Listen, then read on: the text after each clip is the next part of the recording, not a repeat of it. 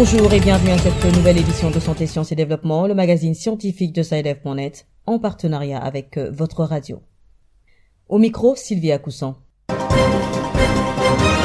menu de cette édition, en RDC, une maladie inconnue touche depuis plus de deux mois les enfants âgés de 0 à 5 ans dans la zone de santé de Gungu. Selon la direction de la surveillance épidémiologique du ministère de la Santé, des experts sont à pied d'œuvre pour déterminer la source de cette pathologie. Au Togo, les autorités sanitaires ont pris de nouveaux engagements en matière de planification familiale à l'horizon 2030. Objectif, évaluer la contribution du pays et redynamiser les actions d'accès pour tous à l'information, aux services de santé sexuelle et reproductrice. Quel est l'impact des pesticides dans les pays du Sud, notamment dans le secteur agropastoral et sur l'environnement? Au cours d'un colloque qui a eu lieu récemment à Boaké en Côte d'Ivoire, des chercheurs africains et français ont décidé de créer un réseau pour l'évaluer. Qu'est-ce que l'hypoglycémie Comment se manifeste-t-elle et comment s'en prémunir? Réponse dans la rubrique Kesako. Et puis le rendez-vous hebdomadaire avec l'agenda scientifique, ce sera comme d'habitude en fin d'édition.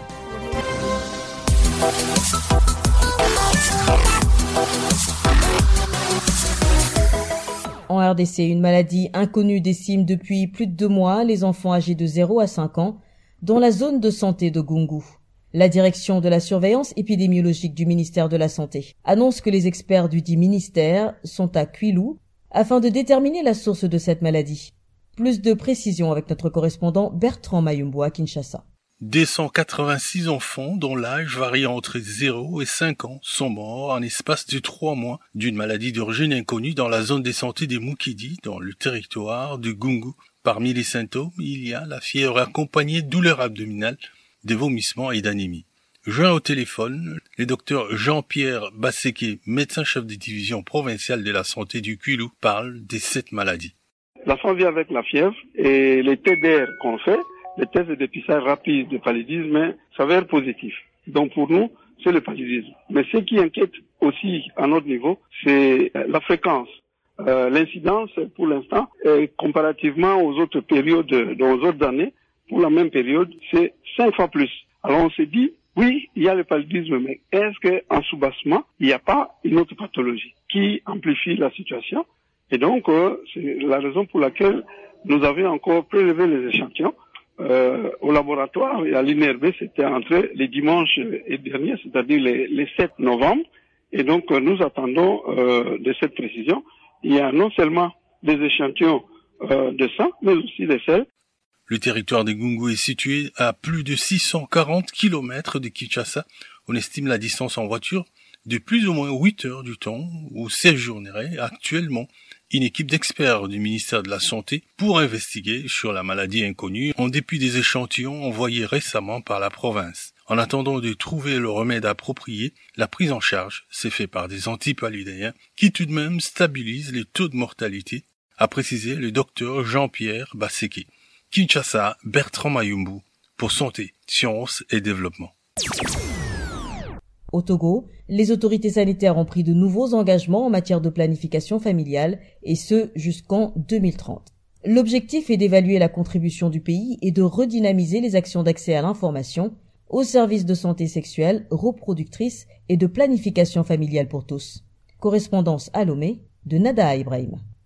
Le Togo est membre du partenariat du Ouagadougou et preneur d'engagement depuis 2013 au titre de l'initiative Family Planning 2020. Prolongée à 2030, de nouveaux engagements ont été pris. Idrissou Daoudou, chargé de liaison pays par unité de coordination du partenariat de Ouagadougou, les rappelle. Ces six engagements, essentiellement, portent sur d'abord l'accès des jeunes à des services de planification familiale le pays s'engage à ce que les services soient disponibles, l'information soit disponible pour les jeunes et adolescents. Le pays s'engage également à augmenter l'argent alloué à la planification familiale d'ici 2030, s'engage également à renforcer la coordination et la coopération entre les institutions qui interviennent dans le domaine de la planification familiale. Il y a les acteurs de la société civile également qui se sont engagés à contribuer également au financement de la planification familiale. Ça veut dire que dans 10 ans, nous allons évaluer le niveau de mise en œuvre de ces engagements pour voir où se trouve le Togo qui a fait quoi et qu'est-ce que nous pouvons redresser. En 2017, le Togo a enregistré une prévalence des contraceptifs modernes de 3 à 23,3%. Où en sommes-nous aujourd'hui? Le directeur de la santé de la mère et de l'enfant au ministère de la Santé, Abraham Agosso, fait le point. En cas de planification familiale, Aujourd'hui, le taux de prévalence contraceptive chez les femmes mariées est de 24,2%.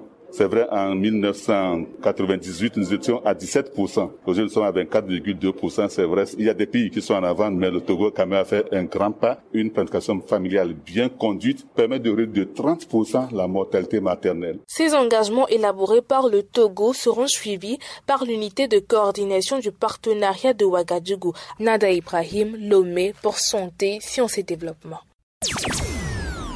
Les effets des pesticides dans les pays du Sud étaient au centre d'un colloque international qui s'est récemment tenu à l'université de Boaké en Côte d'Ivoire. Au terme des travaux, les chercheurs africains et français qui y ont pris part ont convenu de la mise en place d'un réseau pour évaluer les impacts des pesticides dans le secteur agricole, sur l'environnement ainsi que sur les animaux.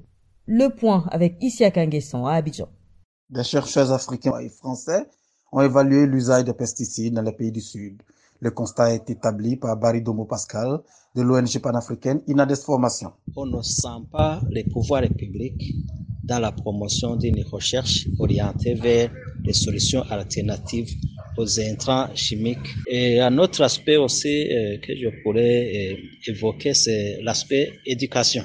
Aujourd'hui, euh, nous sommes influencés par les modèles productivistes. Les gaspillages sont observés et on dit que bon, si on n'utilise pas les intrants chimiques, on ne pourra pas nourrir la population. Tout en ne rejetant pas totalement les pesticides, professeur Ndri Quadio, directeur du Centre de recherche pour le développement de l'Université Alassane Ouattara de Boaké, recommande, comme l'ensemble des participants à ce colloque international, la promotion des approches biologiques. Pour moi, les deux côtés ne sont pas à bannir. On ne va pas dire qu'il ne faut pas utiliser les engrais, il ne faut pas utiliser tout ça, mais il faut faire très attention à ce qu'on fait. Comme on le dit qu'habitude, l'excès nuit il faut faire des tests qui vont réglementer ces choses-là. Mm. Et l'État doit faire confiance, doit voir les techniciens, les agronomes qui sont sur le terrain, qui analysent et qui font des, travaux. Donc, on doit les écouter pour voir leurs produits. Face à la corruption dénoncée, aux pressions des firmes industrielles qui fabriquent les pesticides, des solutions se mettent en place, a encore un professeur Bayili Bazouma, chercheur en toxicologie environnementale à l'Institut de recherche en sciences de la santé publique à Babodi au Burkina Faso. Nous sommes dans une dynamique pour mettre un réseau en place. Et c'est à travers donc des, des, propositions, des données de recherche qui prouvent véritablement l'impact de ces produits-là que nous allons pousser les gouvernants à aller dans le sens donc de ce que donc la, la population et l'environnement donc a besoin pour un développement durable. Le colloque de Boaké fait suite à celui d'Arusha en Tanzanie en juin 2019. Prochain rendez-vous probablement au Cameroun en 2023. Ici à Kanguessan, Abidjan, santé, sciences et développement.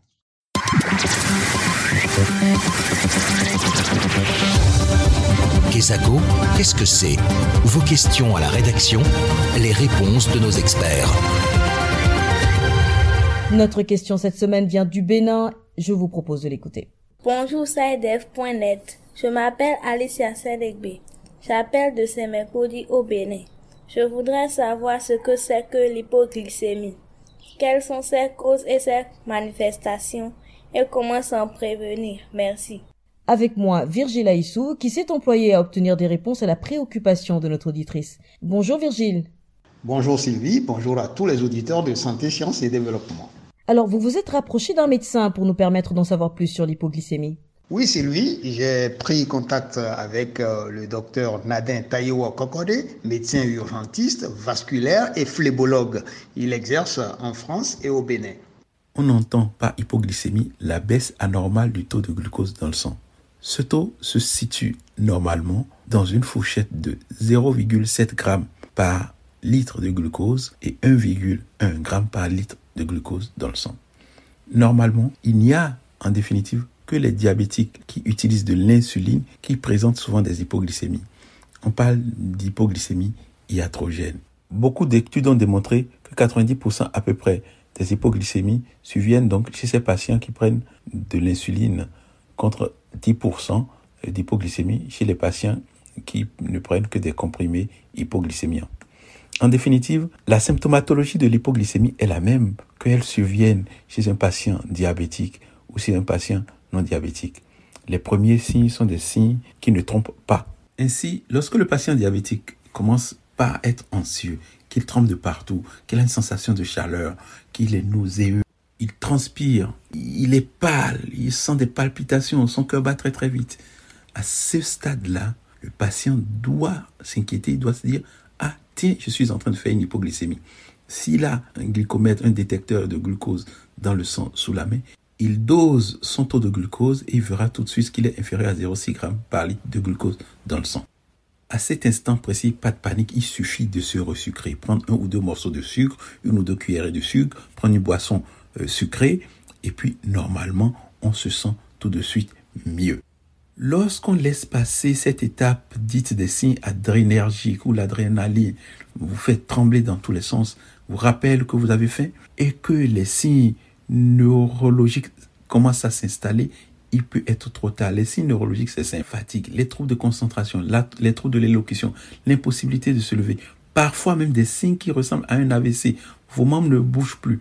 Vous avez des troubles visuels. Vous, avez, vous pouvez même convulser. Lorsque ces signes d'atteinte organique de l'hypoglycémie s'installent, le patient lui-même, normalement, ne peut plus rien faire. À ce stade-là, il faut forcément de l'aide au patient. S'il n'y a pas de témoin, si personne ne se rend compte que le patient est en train de faire une hypoglycémie profonde, alors le patient peut sombrer dans le coma hypoglycémique. Ce qui est intéressant dans l'hypoglycémie, qu'elle soit profonde ou pas, c'est qu'il suffit de resucrer le patient dans tous les cas.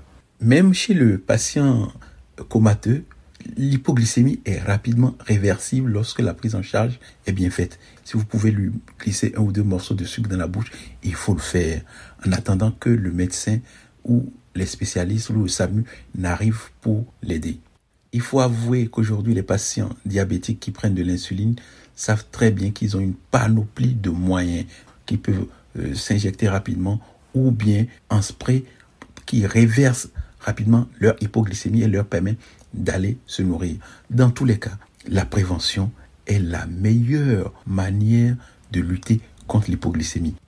En somme, il est toujours préférable de doser sa glycémie avant de s'injecter de l'insuline, surtout lorsque on se fait la dose d'insuline le soir au coucher, parce que malheureusement, l'hypoglycémie qui survient en pleine nuit peut être dramatique.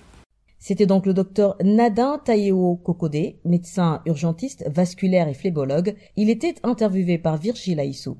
Restez avec nous Virgile pour la dernière ligne droite de cette émission. Quant à vous, chers auditeurs, si vous aussi souhaitez nous adresser une question, une seule chose à faire, appelez, écrivez ou laissez un message vocal au numéro WhatsApp suivant, le plus 221 77 846 54 34. Je répète, le plus 221 77 846 54 34. Votre question, vous pouvez aussi nous l'envoyer par email. L'adresse email, c'est celle-ci, podcast.sidev.net. Podcast s'écrit P-O-D-C-A-S-T et SciDev s'écrit S-C-I-D-E-V. Je répète, podcast.sidev.net. Vos questions et commentaires sont attendus à ces différentes adresses à tout moment de la journée. L'agenda. Nous retrouvons Virgile Aissou cette fois-ci pour nous faire découvrir le contenu de l'agenda scientifique. Dites-nous Virgile, que retenir à l'agenda cette semaine? À l'agenda cette semaine, un colloque régional sur le foncier agropastoral aura lieu du 23 au 25 novembre à N'Djamena au Tchad. Objectif partager les expériences et les analyses nationales et régionales avec les acteurs concernés par la problématique du foncier agropastoral. Ensuite, la 23e session de l'Assemblée générale des États partis à la Convention du patrimoine mondial se tiendra au siège de l'UNESCO à Paris du 24 au 26 novembre. Et puis la FEFOG, Fédération francophone d'obstétrique et de gynécologie, organise en partenariat avec l'Agence universitaire de la francophonie et avec la Conférence internationale des douaniers et des facultés de médecine d'expression française un webinaire. Ce sera le mercredi 24 novembre 2021 sur le thème La ménopause dans tous ses états. Voilà Sylvie, ce sera tout pour cette semaine. Merci Virgile, merci à vous aussi, mesdames et messieurs, d'avoir suivi cette édition de Santé, Sciences et Développement qui s'achève. Rendez-vous la semaine prochaine pour un nouveau numéro, même heure, même fréquence. D'ici là, portez-vous bien. Cette émission est disponible en podcast sur le site sidev.net/fr. Cette émission a été réalisée sur financement du CRDI, le Centre de recherche pour le développement international, un organisme public canadien. Le CRDI investit dans le savoir, l'innovation et les solutions afin d'améliorer les conditions de vie dans les pays en développement.